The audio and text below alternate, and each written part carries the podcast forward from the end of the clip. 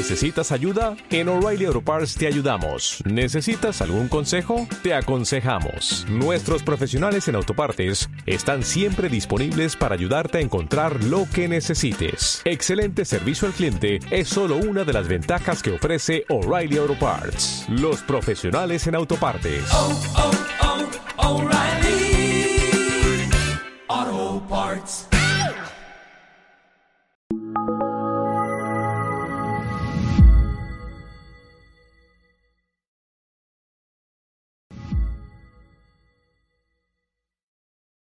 Buenos días. Ayer terminamos con eh, San Agustín. Y siempre nos llama la atención a las personas corrientes, que somos la inmensa mayoría de la humanidad, cómo estos genios, con poquísimas palabras, pueden decir eh, cosas importantísimas. También nos llama la atención, por ejemplo, cómo los poetas pueden decir cosas bellísimas que nosotros no sabemos expresar. ¿no? En fin, volvamos a San Agustín. Y estas charlas van a tener dos bloques que nacen de unas palabras suyas, que voy a decir en latín. Que nosotros también hablamos latín, un latín que se va haciendo del pueblo y se convierte en la lengua vulgata, pero latín. Entonces esas palabras son no me, no te, o sea, que te conozca Señor, que me conozca Señor. Entonces la primera parte de estas conferencias van a ser para ver cómo podemos iluminar lo que realmente somos. ¿Quiénes sois? ¿De dónde venís? ¿A dónde vais? Y luego la segunda parte será para conocer a Dios hecho hombre. Es decir, que no verinte, que te conozca a ti Dios, que has bajado y que has venido y que has estado con nosotros y que nos has, decimos siempre, nos has redimido y nos comemos un poco nos has dado ejemplo de vida.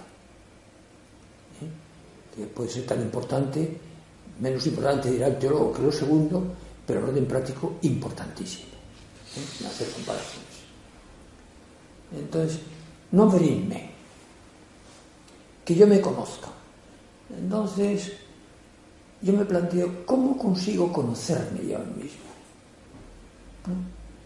Eso que estaba en los frontispicios de los templos griegos, sobre todo en el Panteón. ¿no? se te ipso, o sea, conócete a ti mismo. Sabiendo que, que es muy difícil. ¿eh?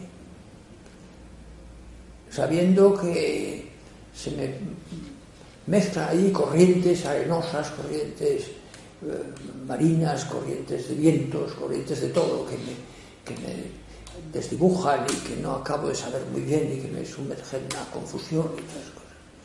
Porque además, claro, sucede una cosa en el conocimiento de uno mismo que es muy interesante, ¿no?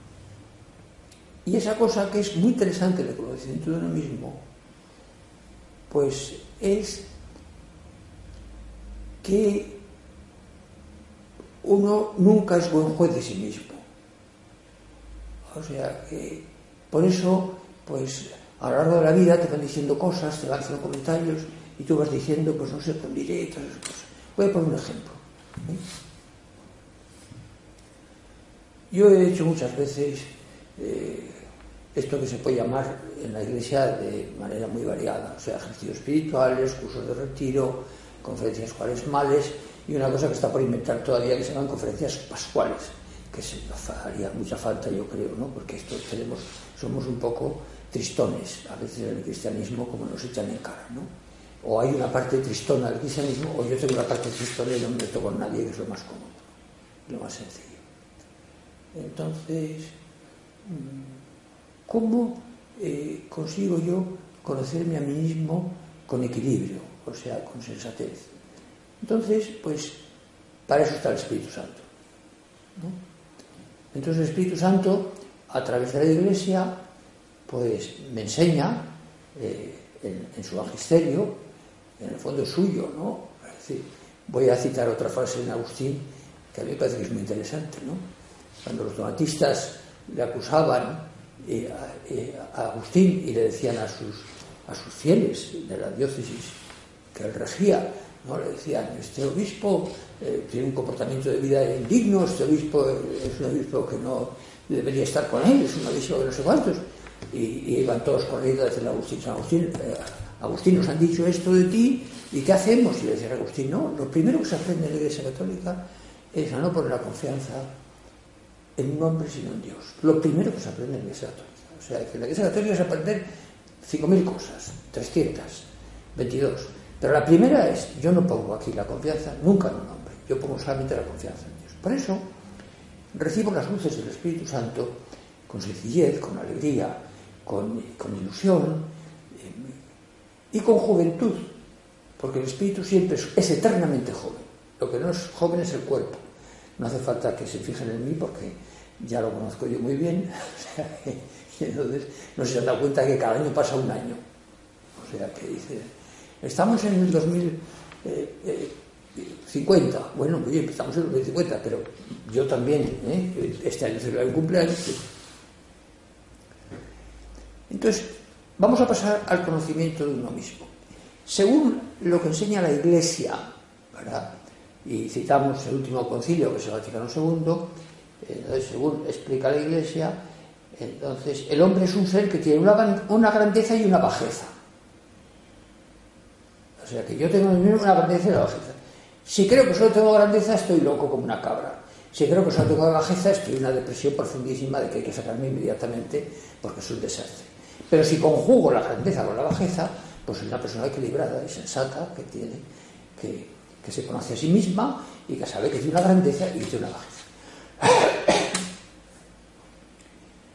Entonces, eh, cuando se bautiza un niño, ¿bien? Antes se le preguntaba a las, criaturas, antes de llegar a esta revolución que hemos tenido maravillosa, ¿no? de, todos los medios eh, de fotografía informática, tal, decía un niño, ¿te acuerdas de tu bautizo? Y decía el niño, sí me acuerdo. Y pensabas por dentro, esto es un mentiroso. Pero ahora le preguntas a un niño, ¿te acuerdas de tu bautizo? Y dice, sí. Y me bautizó usted. ¿Y cómo te acuerdas tú del bautizo? ¿Lo has visto? Pues no me acuerdo porque, porque he visto las fotografías, esas cosas. Entonces, ¿cuál es la grandeza del hombre? O sea, la grandeza del hombre, ¿a quién, se le pregunta? se le pregunta a un periodista, se le pregunta al historiador, se le pregunta a un filósofo, se le pregunta a un sociólogo, se pregunta a, a quién se le pregunta. Dice, no, vamos a preguntarle a la iglesia, a ver qué nos dice la iglesia de cuál es la grandeza del hombre, porque la bajeza es la charla siguiente. Entonces, si me metiera en la siguiente, me estaría comiendo esta y estaría poniendo una confusión. Yo quiero ver la grandeza. Entonces, voy a dejar en paz a los demás, que tenemos una especie de manía de que si está dicho, el otro ha dicho. No seas cotorrado, métete en ti mismo y reflexiona, piensa, eh, madura las cosas.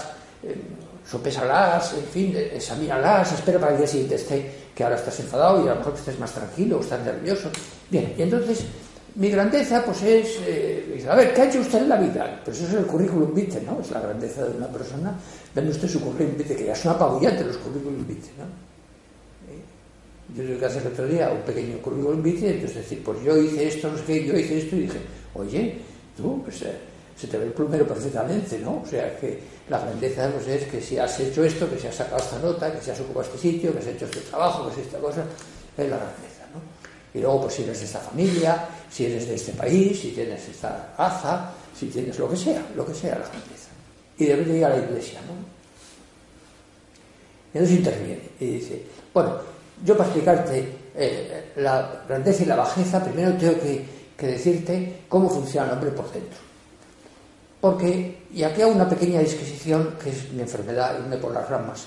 Entonces, ¿qué es la siguiente? Es decir, ¿cómo funciona por dentro? O sea, eh, es bastante fácil escribir eh, novelas, eh, fantasía, historia, todo eso es bastante fácil. Y lo que es dificilísimo es escribir qué le pasa al hombre dentro. Eso es dificilísimo. Y lo consigue hacer poquísima gente, los que son unos genios, ¿no? o sea, son admirables. ¿no? Pero claro, yo tengo una vida hacia afuera y una vida hacia adentro. Y eso, cuando lo explica Vaticano II, dice, la vida del hombre sobre la tierra, tanto individual como colectiva, es una lucha y por cierto dramática entre el bien y el mal y la luz y las tinieblas. Pues ahí está todo predicho a una velocidad supersónica que no se entiende nada. ¿no? Entonces, la vida del hombre, tanto individual como colectiva. Cuando decimos, ¿cómo está la sociedad? Que decimos todos los viejos. ¿no? Y todos los viejos estamos protestando cómo está la sociedad, esto está muy mal. Pues aparece un joven y dice, yo voy a jugar a joven. Y dice, esta gente, esta juventud es fantástica. Y al cabo un rato se indigna con un nieto, suele por las paredes con un señor que le ha, le ha pegado un bufido, un motorista que ha pasado hecho un loco por una calle, fin, lo que sea. O una bicicleta que le ha robado el bolso a su mujer, ¿no? le ha roto la clavícula. Y entonces, eh, pues, eh, tanto individual como colectiva. O sea que este problema que vemos en nosotros, este universo interior que existe en el ser humano, eh, es el mismo, tiene el mismo autor que el universo eh, exterior, que es la, sociedad o el mundo. Ahora, como estamos en una cosa global, sabemos que existe los países que antes no se conocían, ¿no? O sea, el Finisterre, había, teníamos en Europa tres Finisterres, ¿no? Uno en Galicia, otro en, en, Francia y otro en Inglaterra, pero ninguno era Finisterre, ¿no? Precisamente las famosas columnas eh, de, de, del Plus Ultra son famosas precisamente porque dicen Plus Ultra, o sea, hay más allá. ¿eh? ¿No? Bien. Entonces, tanto individual como colectiva es una lucha dramática. O sea, que la vida la vida es bella, la vida es muy amable, la vida es... Y luego, claro, te pegan unos coscorrones en la vida que dices, oye, que a mí este no me lo ha enseñado bien, a mí me han tomado el pelo, ¿no? Es decir, que eh, cumples 40 años y ya está todo hecho porque ya has llegado a una madurez, que verás que en la vida tendrás un equilibrio, no las tonterías. Tonterías, tonterías. Pues tonterías se pueden hacer siempre y tonterías se pueden hacer con 40 y con 80 y con, y con, y con 7, que dicen que es un uso de razón. Bueno, pues entonces una lucha dramática entre el bien y el mal y la luz y las tinieblas. El bien y el mal. O sea, yo soy capaz de hacer el bien y de hacer el mal. Yo soy capaz de, vivir en la luz y en las tinieblas. Y el bien, el bien es amar a Dios, que es el que me ha creado, el que me ha querido. Muchas veces decimos, ¿a quién hay que amar más en esta vida? En la charla anterior nos ha salido una cosita que tiene importancia. Yo he vivido nueve meses en el vientre de mi madre, ¿no? Pues entonces dice Santo Tomás, eh, que el, cuadro que citábamos antes de Tomás, que a nadie se puede creer más que a una madre y a un padre, porque te han dado la vida. Esto va contra la doctrina de, de Alejandro Magno, ¿no? que decía que creía más a Aristóteles que a su padre, porque eh, su padre le había dado la vida y Aristóteles le había enseñado el camino del cielo. Pues eso está, es, está muy bien dicho por parte de Alejandro Magno, que se quedó muy contento, pero probablemente está equivocado. ¿eh? No me atrevo a decir está equivocado Alejandro Magno, quién soy yo para hablar de Alejandro Magno, pero yo creo que está equivocado. No, o sea que eh, el bien y, luego la luz, ¿no? Y, la luz, la luz es que eh, la, grandeza mía es ser hijo de Dios. Entonces, hasta que un cristiano no comprende que eh, el ser hijo de Dios es lo más grande que ha tenido en su existencia, hasta ese momento ese cristiano no está colocado, está, no está en su sitio. ¿eh? Se ha pasado por un sitio, se ha pasado por otro y no vive, no puede vivir feliz. O sea, el gran problema del cristianismo, tanto si se hace un, un curso de tiro como si se hace lo que se quiera, eh, es eh, ser feliz. ¿eh? Dios nos ha traído aquí a la tierra para ser felices y quiere que seamos felices. La felicidad está arriba, no, la felicidad está aquí y arriba. La de aquí es la de aquí y la de arriba, pues es la de arriba. Y así es el asunto. Entonces, eh, entonces eh, la parábola más querida, diríamos, para nosotros los cristianos, del Evangelio, porque dicen los estudiosos que hay dos que son muy importantes. Una explica cómo es Dios y otra explica cómo es el hombre. Vamos a dejar la que explica cómo es el hombre, que es el sembrador. Y vamos a quedarnos con la que es muy larga, ¿no? Y que además tiene después un análisis del Señor para que los apóstoles lo entiendan. Vamos a coger la parábola de, de cómo es Dios, ¿no? Entonces Dios es un padre. Eh, pero no se puede comparar con un padre de la tierra, porque, porque un padre de la tierra puede querer muchísimo a sus hijos, puede, puede muchísimo, muchísimo, y puede quererlos muchísimo, muchísimo, muchísimo, ya no sigo más por la otra. Pero Dios no quiere muchísimo a sus hijos, Dios no quiere mucho a los hombres, Dios los quiere infinitamente, y eso es muy distinto. A mí, perdonadme que, porque ya sabéis que todos los que hablan pues tienen siempre tendencia a dar sus opiniones, aunque deben eh, controlarse para no pasarse de la raya, pero en fin. A mí todas estas discusiones de que si Dios es padre, que Dios es madre, que si Dios es más padre que madre, en el fondo me parecen un, un des, desenfoque considerable. ¿no? Dios no es mamífero, Dios es espíritu puro. Y, ni los ángeles son padre ni madre, ni Dios es padre ni madre, Dios simplemente nos explica eh, pues, lo mucho que nos quiere, eh, pues refiriéndose a, a, ese padre que, el hijo pues, le, le, pide la libertad y Dios se la da, porque Dios ha corrido el riesgo de nuestra libertad. Porque como diría un Quijote, de todas las características que tiene el ser humano, la más noble, venida del cielo, es la libertad. Bueno, pues nos da la libertad y entonces el hijo pues va a hacer lo que, lo que se hace siempre en el camino de la vida, que es acabar, todo acaba siempre, cuando se está fuera de Dios acaba mal. Ya sé que a todo espíritu volteriano, y aunque tengamos dentro ese mismo espíritu, nos encanta decir, nos encanta decir a los volterianos que también fuera de Dios se puede ser feliz, y todo eso, pero es un camelo que no se lo cree nadie en cuanto lo analiza un poco con seriedad y sobre todo cuando se mira a sí mismo y se da cuenta de que no, de que es un engaño. Quizá la mejor anécdota de predicación que existe en este campo no se puede contar en una conferencia, ni se puede contar ni siquiera predicando, ni en una iglesia, ni siquiera en una clase, ¿no? de Aximenis, pero es verdaderamente fantástica. Si alguien sabe quién es Aximenis y se la lee algún día, entonces comprenderá que él sabe explicar dónde está la felicidad de Aximenis. Bien, entonces, eh, en esa parábola que recoge eh, pues, eh, la grandeza nuestra, pues es, encontramos que la grandeza es ser hijos de Dios. Y yo soy hijo de Dios. Y ya a partir de ese momento pues mire usted no no si llego a calar si llego a profundizar eh, verdad entonces no necesito nada más ya está ya he conseguido la, tranquilitas no esa que tiene el sabio no es decir que ya está ya he visto la jugada o sea que porque yo estaba toda mi vida a ver si era el número uno aquí a ver si podía ser por lo menos de los notables a ver si por lo menos no, repetía curso, a ver si ganas esta oposición, a ver si no sacas a la primera, si sacas a la segunda, a ver si has fallado seis veces, si puedes sacar esta otra cosa, a ver si eh, resulta que ahora se cultiva esto en el campo, a ver si la pesca de esta manera puede funcionar, y todo esto y tal. Y, y luego, pues, y, y, no, mi grandeza es ser hijo de Dios. Entonces, un cristiano que su grandeza es hijo de Dios, pues es lo mismo ser joven que ser mayor, ser rico que ser pobre, esta especie de confusión enorme que hay en los, países altamente civilizados, que de repente descubren cuando son países que son muy pobres, que son indignantemente pobres, pero son felices. Y los otros no pueden vencer su infelicidad más que a golpe de alcohol o cosas parecidas. ¿no?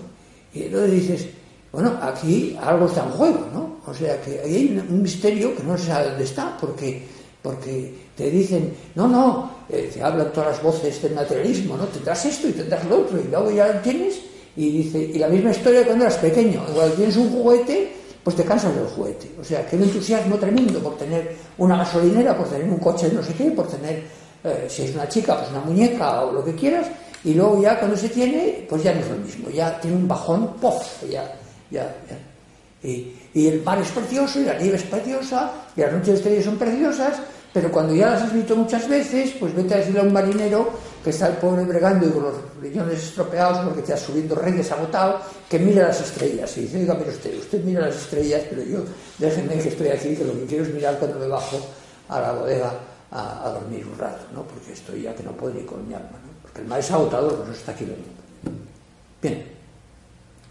Bueno, por lo tanto, grandeza del ser humano. No, no tenemos que irnos a más a más temas que estos. ¿Dónde tengo yo mi grandeza? O sea, yo. Es decir, cuando he vivido un poco en una reunión de matrimonios, de amigos y tal, y empecé, a ver, cuéntanos tu vida, ¿no? Y empiezas a contar tu vida, y dices esto, y dices lo otro, y tal. Y a ser una especie de vergüenza, dice, pero tú, eh, ¿de qué, de qué, de, eh, dónde tienes puesta eh, ese, tienes claro lo que es el cristiano? O sea, has entendido ¿Qué es lo que nos ha decidido Jesús? O sea, baja a la tierra y nos ha enseñado que Dios es Padre y diréis, Padre nuestro, estás en los cielos. Y entonces me encanta si cojo la mano a los demás y entonces estamos todos juntos y rezamos el Padre nuestro. No digo nada si lo cantamos, ya eso es la locura. Pero te has dado cuenta de que Dios es tu Padre y de que Dios te quiere y te quiere infinitamente y que ese amor además es, es, es la realidad de tu vida y que eso te va a hacer... Eh, ¿verdad? Yo leí una vez un punto de un libro de espiritualidad que decía eh, que habrá sido de aquel muchacho que iba por la calle engañado porque había escuchado una charla que era hijo de Dios y entonces estaba contento y tal, y estudiante de la central y tal. Y estuve buscando ver por dónde aparecía este señor y conseguí no encontrarlo al final, con lo cual lo dejé ya para la vida futura. ¿no? Y da, pero es engañado. Tú te engañas, es decir, te, le dices a Dios, Señor, cuántas gracias te doy tal. O tienes un cristianismo un poco triste, ¿no? O sea, un poco, un poco esto, ¿no? O sea, que parece como si eh, el mundo, el demonio la carne, si fuera como una tostada, y que la parte espiritual elevada te parecía una mística eh, verdaderamente curiosa que es.